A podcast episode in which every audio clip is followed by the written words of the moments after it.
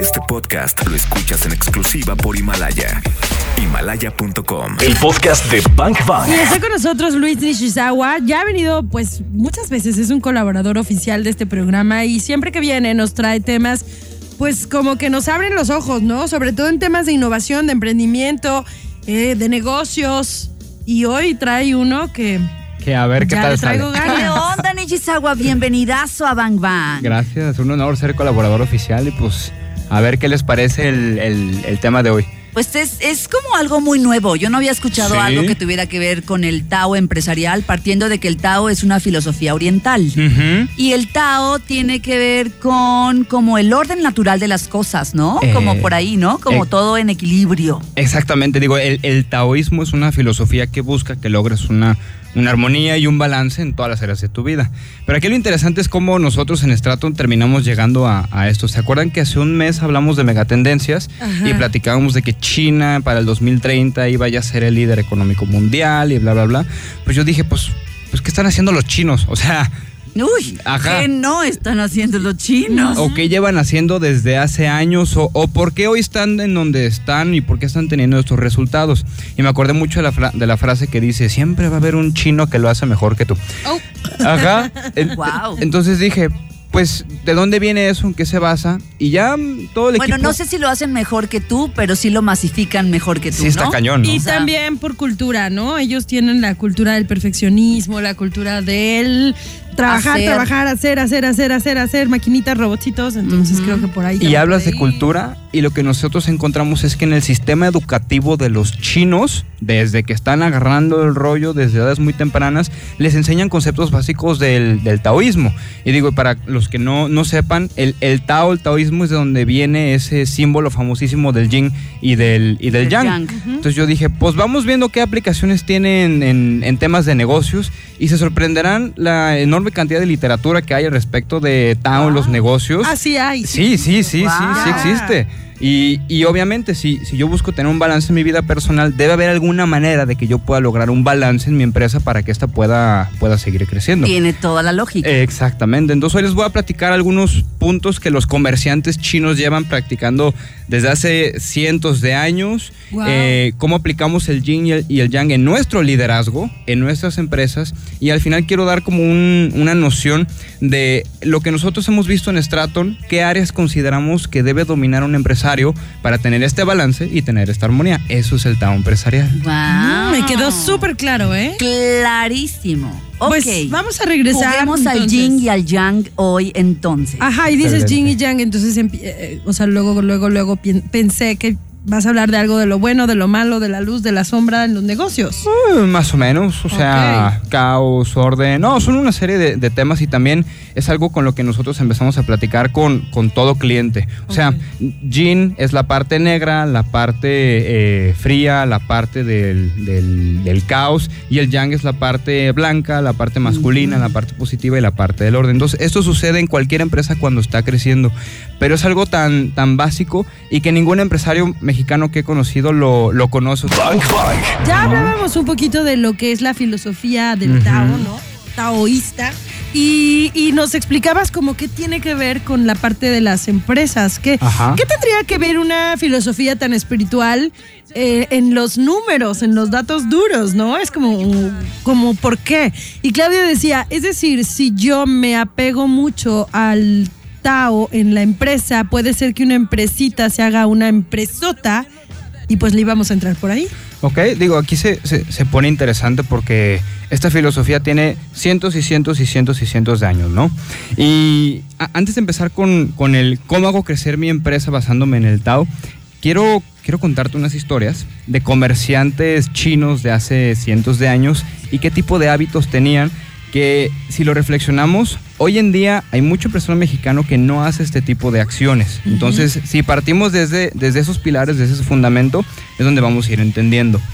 En esos comerciantes, digo, antes, ¿qué es lo que se, lo que se vendía? pues arroz, Ajá. este, eh, frutas, verduras, textiles, ese era el, el comercio principal, ¿no? Acti- Ok. eh, pro- productos de primer consumo. Y un primer eh, pilar que tienen esos comerciantes es la generosidad.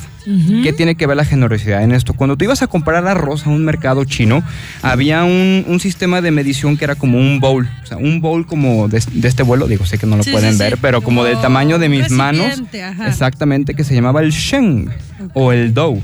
Entonces ahí te servían tu, tu arroz y le quitaban todo el excedente para decirte, esto es lo que tú estás pagando, pero te voy a dar un plus, te voy a dar un extra. Entonces todos los comerciantes chinos que practicaban la filosofía del Tao se hicieron el hábito de que cuando tú compraras aceite, vinagre, arroz, siempre tenía que haber un bonus, siempre tenía que haber un, un- Plus. un plus. Eso en tema de negocios le llamamos los deleites. No solo te doy el servicio o el producto por el cual tú estás pagando, sino te doy un extra que no me vas a pagar, pero sé que eso va a hacer que me recomiendes, que me dejes una buena calificación y que al final por ahí me lleguen, me lleguen más clientes. Digo, creo que un ejemplo muy concreto puede ser un restaurante. ¿Tú por qué vas a un restaurante? Por la comida, para que la comida esté buena. Pero si aparte la atención de los meseros es impecable, platican contigo, hay Sí, sí, facilidades de pago, este, ponle El que lugar hay, está cómodo. eh, hay lugares de estacionamiento, por ejemplo. Ajá. Todo eso son, son deleites que no te los están cobrando directamente, Claro. pero si lo traducimos a la filosofía del Tao, eso se le conoce como la generosidad. Ah, qué Oh, chido. ¿Qué sientes cuando vas a los tacos y ves al taquero que le pone todavía más carnita? O que le puedes echar todavía más Pues salsa. te sientes como importante, ¿no? Como padre, sí. Exactamente, entonces eso es un tema que se practicaba.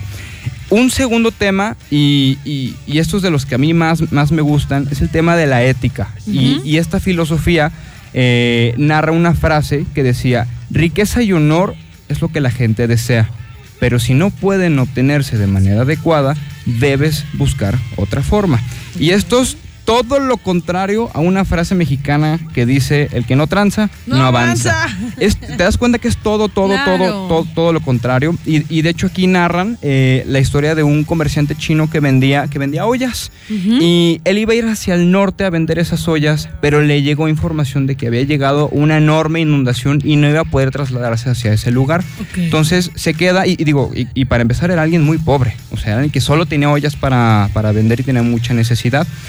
Entonces llega un comprador y le dice, quiero comprarme todas tus ollas. Se las compra, se las paga y este comerciante le pregunta de manera muy curiosa, "Pa- ¿qué, planeas hacer con esas ollas? Y el, y el comprador le dice, quiero ir a venderlas hacia el norte porque sé que ahí es donde me las van a comprar. Entonces aquí hay de dos. Este comerciante tenía dos opciones, no decirle nada de lo que él ya sabía de la inundación y dejar que se fuera, o lo segundo, y que fue efectivamente lo que hizo, prefirió regresarle el dinero, que le regresara el producto, no, no ganar, no lucrar para sus necesidades, pero con tal de no hacerle un daño a su cliente. Órale. Porque los, tai- los taoístas tenían esta creencia de que si tú dañabas o engañabas a un cliente de alguna manera, ibas a perder suerte, ibas a perder fortuna también. Entonces, a mí me gusta mucho este tema porque, por ejemplo, aquí en, en- en México hay mucho, mucho tipo de servicio, por ejemplo, para nuestros hogares, de reparación, que es lo primero que tú le pides a alguien para que te recomiende una persona, que sea de confianza, por favor. Eso, claro. es, eso es algo muy común. ¿Y qué nos dice eso de la cultura mexicana? Que hay muchas personas que han dado y han pro- proveído sus servicios, pero te han vendido algo que no necesitabas, te han cobrado de más, o ha sido todo un tema. O, por- Claro. o por ejemplo también con los médicos. ¿Cuál es un, un miedo que tenemos con un médico, un- con un doctor?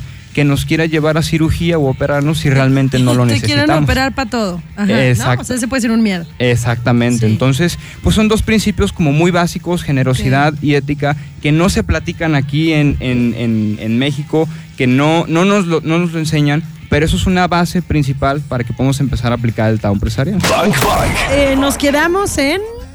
En que ya vamos a platicar ahora sí cómo implemento el yin y el yang en los negocios. El yin y el yang, el, bi- el bien y el mal, El lo y blanco y lo negro. Y vamos a traducir esos dos conceptos a el caos y el orden. Ok. Digo, ¿qué, qué te sonaría si llego con un, con un cliente que, que nos va a contratar para que hagamos crecer su empresa?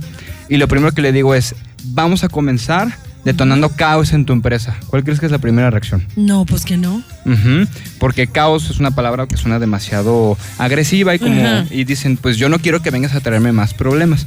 Pero aquí lo interesante es que normalmente un, un negocio que se está estancando, un negocio que no está creciendo, o perdona, o, o peor aún, un negocio que está perdiendo ventas, es porque no tiene el suficiente nivel de caos dentro del negocio. ¿Cómo se ve emanado el caos? Con proyectos bastante retadores. Ok. Cuando la fecha límite no son tres meses, son dos semanas. Cuando tenemos un presupuesto muy bajo, pero se tiene que lograr el objetivo. Cuando nos metimos a competir algún concurso o algún premio de diseño, por ejemplo, Claro. el caos es una fuerza que hace que el equipo de trabajo se estrese de más, pero dado que no hay opción de fallar, porque es tu chamba, Claro. porque no puedes decirle que no, ¿ok? Terminas encontrando la forma de sí salir adelante y de sí hacer ese lanzamiento de producto en una fecha límite donde era bastante retadora. Por, por ejemplo, ¿ha- han- ¿has escuchado hablar de Elo- Elon Musk? El, Sí, claro. El, el dueño de Tesla, de Sí, sí, SpaceX. sí, el novio de Grimes. Exactamente. Entonces, Musk tiene, soy. un, tiene un, un- un tema bastante peculiar de mover a su gente. Él cuando inauguró su, su empresa eh, de SpaceX, para empezar era una, la industria aeroespacial pues ya era bastante tradicional Sí. y el tiempo promedio era como de 6, 8 años para hacer un lanzamiento de un cohete y con millones y millones Sí, de dólares. ¿Qué hizo Elon Musk? Contrató a grandes ingenieros y les dijo, no sé cómo le vamos a hacer, pero tenemos que hacer el lanzamiento del cohete en un año. No me importa eh, qué, qué modelos mentales tengan, qué creencias tengan, qué experiencia tengan, etcétera. o sea, de etcétera, que se puede, se puede. De que se puede, se puede. Y obviamente, ¿qué es lo Claro. primero que hace el equipo? Resistencia. Claro que no. Pero cuando no hay una opción, porque aparte Musk, ¿qué es lo que hacía? Hablaba en público, en una rueda de prensa, y se comprometía entre todo el país que lo iba a lanzar en un, Wow. en un año. Entonces, sobre presión, sobre estrés, sobre lo que tú quieras, terminaba haciendo que la empresa creciera. Entonces el caos sí es bueno, pero por otro lado, tanto crecimiento, tanto caos, tantos proyectos, tanta iniciativa que termina sucediendo en un negocio, se nos puede caer encima. Y es lo que ha pasado con empresas que tienen un crecimiento acelerado. Ahí es donde entra la contraparte, que es el orden. Manualizar, protocolizar, estandarizar, analizar las métricas, definir ciertos estándares. Pero ¿qué pasa si solo nos mantenemos en el lado del orden? No crecemos. Entonces, esto es un balance que todo director tiene que mantener en su equipo de trabajo, con sus aliados, con sus proveedores, pero también él mismo. Ah, Conmigo llega mucho emprendedor y me dice, ¿qué es lo primero que tengo que hacer para arrancar un negocio? No tiene que ver con la metodología, no tiene que ver con nada. Tiene que ver con ponerte un reto personal en una fecha límite muy, muy corta. Yo les digo, si en un mes no empiezas a vender, te rapo. Y si no, Sí, tú me sí, rapas sí, a mí. Claro. Entonces, a- a- alguien bajo esa circunstancia en donde ya siente una presión, donde ya apostó, donde ya siente un compromiso, lo termina sacando porque lo termina sacando. Entonces, ese es un primer, ese es un primer punto. Pero aquí lo, lo- a, a lo que quiero llegar es, el yin y el yang te habla de una, de una dualidad. Y en tema de negocios siempre nos vamos a encontrar con dilemas en donde pensamos que es, que es o A o B. Por ejemplo, tengo un cliente que hace poco me dijo, a ver, Luis Daniel, le- nos quedó tanto capital para invertir, pero no sé exactamente qué hacer, porque quiero modernizar mi- mis equipos, quiero comprar nueva maquinaria, pero tengo empleados que tienen dos, tres años sin recibir un aumento salarial y me están pidiendo aumento. ¿Qué hago? ¿A qué, ¿Qué le das hago? prioridad? Y como ese tipo de, de- de situaciones, todos los empresarios siempre nos vamos a encontrar con ellas. Pero un empresario que tiene menos conocimientos, que no domina varias áreas de un negocio, siempre va a tener que escoger entre una u otra. A diferencia de un empresario que tenga un conocimiento más integral, como lo dice la filosofía del Tao, no va a enfocarse en A o B, sino cómo logro A y B. Bank Bank. ¿Qué tan importante es el liderazgo ahí? Pues para mí es la base de todo, o sea, una visión que mueva al, al equipo, un tipo de liderazgo en donde puedas guiar a personas con diferentes personalidades, antecedentes, brechas generacionales. Estamos, estamos en una era en donde en las empresas hay centennials, millennials, generación X, baby boomers, y un líder tiene que tener la capacidad de poder mover a las cuatro generaciones hacia el mismo lado. Pero regresando al tema del, del taoísmo, nos encontramos con un contenido súper interesante. Y, y aquí habla de que hay dos tipos de líderes, los líderes yin y los líderes yang. Y les explico un poquito. Los líderes yin son personas eh, que tienen mucho respeto por las personas, que son más sensibles, que tienen esa capacidad de entender eh, cómo te estás sintiendo, qué te hace falta, qué necesitas. O sea, es como el jefe más buena onda. El buena onda, exactamente. El profe barco. Eh, ah, es que ya le estás dando. No, no ya sé, le estás yo- dando no, en- yo- en- al punto, Yo claro. nomás pregunto. Eh, ese es el pro, porque es un, es un líder que te hace sentir seguro, que te hace sentir que vamos al mismo lado y que te hace sentir cuidado o, o cuidada. Y al final, el objetivo de un líder, Jean, es que tengas todo lo necesario para chambear. ¿Cuál es el problema? La palabra la dijiste bastante bien, que puede ser demasiado barco, que seas tan sensible o tan buena onda que te dejen de tomar en serio, que, Que no se haga- aprovechen. que se aprovechen, Que seas muy permisivo. ¿no? Ajá, demasiado claro. permisivo, exactamente. Y cuando, y cuando tienes un jefe así, porque digo, todos hemos tenido como varios tipos de jefes. Y cuando Claro. tiene- en lo personal, cuando he tenido un jefe como más permisivo, como más barco, como que siento que lo que pasa es que luego muchos se quedan en una zonita de confort Exactamente. y ya no dan más, ¿no? Exactamente. Y ahora, por el otro lado, viene el líder Yang, que es un líder que te reta, que te exige resultados, que te demanda la clásica frase de ponte las pilas, por favor, porque hay mucha chamba para hacer. Es un líder muchísimo más basado en hechos que emociones como el otro tipo de liderazgo. Tiene altos Conozco estándares. algunos. Ah, algunos. Y, a- y ahí, por ejemplo, el riesgo también está en que luego empiezan a tratar a sus empleados como máquinas, ¿no? Exactamente. O sea, aquí el punto es porque ambos liderazgos son necesarios para cualquier proyecto, tanto el liderazgo sensible como el liderazgo retador. Exactamente. Son necesarios. O sea, aquí no nos vamos a cargar ni a un lado ni al otro, porque sabemos cuáles serían las consecuencias de vivir al lado de un líder Jing o de un líder Yang. O sea, el líder sensible o el líder, el- es decir, el líder barco o el líder hitleriano. Eh, ah, No se quiere, no nos palabra. queremos cargar ni de un lado ni para el otro. La onda ahí sería estar equilibrados. ¿no? Exactamente, porque un líder que esté mucho más cargado a la parte yang va a ser un líder que siempre va a estar estresando al equipo.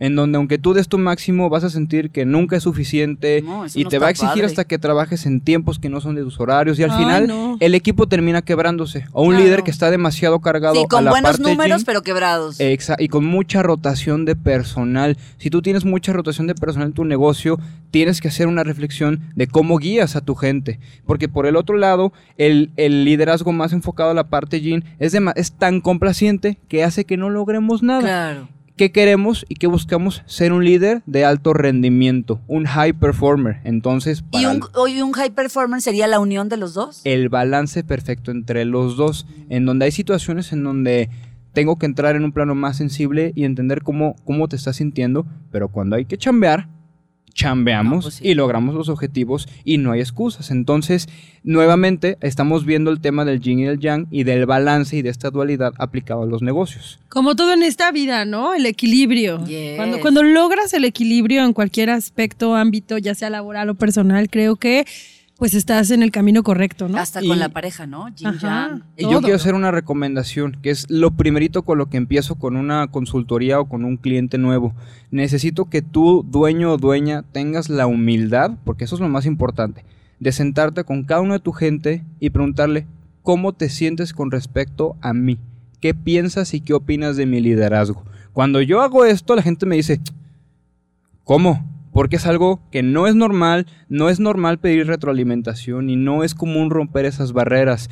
Pero si tu empresa tiene rotación, si no están logrando la chamba, si se están quedando estancados, ese puede ser un excelente primer ejercicio. ¿Cómo te percibe tu gente? Pregúntale Órale. a tu gente. Exactamente. Está bueno. Y entonces hablamos ya de liderazgo, de los tipos de liderazgo, y nos quedamos en En las últimas áreas que, conforman, ah, según nuestro criterio y nuestra experiencia, el Tao empresarial. Digo, ya hablamos que mientras más sabe el dueño, mientras más conoce, más va a poder su empresa. Si inyecta caos y orden a su negocio, este va a poder crecer.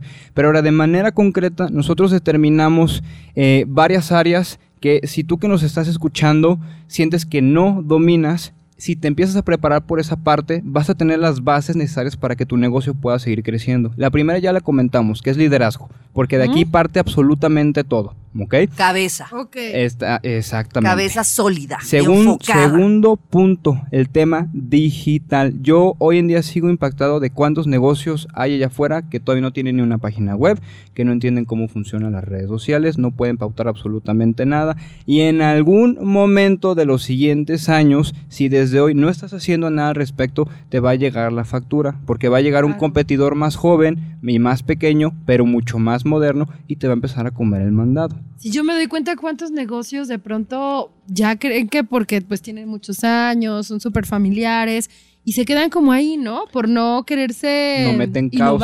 Están nada más en la parte del orden pensando que todo está bien y que no hay que cambiar nada más. La tercera área es negociación. Y, y esto lo, lo, lo, lo ponemos aquí en el spotlight porque lo que yo me he dado cuenta es que la gran mayoría del empresario mexicano piensa que la negociación solo es o tú ganas o yo gano. Pero la negociación realmente es el proceso para encontrar a dos ganadores en un, en un, en un tema de debate.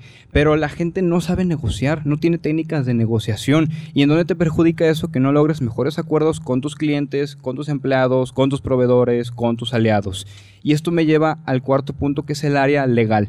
¿Quieres saber si tienes una estructura legal sólida? Pregúntate, si hoy llegara alguien a comprarte tu negocio, ¿podrías venderlo? ¿Tienes todo registrado? ¿Tienes todo en norma? ¿Tienes licencias? ¿Tienes permisos? ¿Tienes Mm. contratos? Si tu respuesta es sí, ahorita mismo pudiera, ven- pudiera vender mi negocio sin bronca, ya estás del otro lado. Si no, es un área que eventualmente y con el paso de los años va a llegar y te va a exigir que hagas Las algo al bolas de nieve, ¿no? Exactamente. O sea, entiendo que nos puedes, no- nos, estás, nos estás pidiendo ponernos serios, ¿no? O sea, si vamos a ser empresarios, Ah, no, y- seamos serios. Y, y ahí viene el siguiente punto, el tema fiscal. Es impresionante el miedo que se le tiene a Hacienda. Ese es, está hasta los memes en redes Pero sociales. si tú estás en orden, Hacienda no tendría por qué. Hasta te regresa lana. Digo, si todo está en orden, ¿verdad? Sí, yo, yo he O sea, escuchado tenle una- miedo cuando, Una vez un pues, emprendedor me dijo, yo no voy a pagar impuestos hasta que me agarren. Y yo digo, qué manera tan limitante No, de pensar, hombre, cabrón? no, porque pues, un, un gran mentor me dijo una vez que agradece cuando empiezas a pagar impuestos porque eso significa que tu empresa está creciendo y que te estás volviendo un, un negocio serio y un, y un empresario serio. Entonces, ese es otro tema.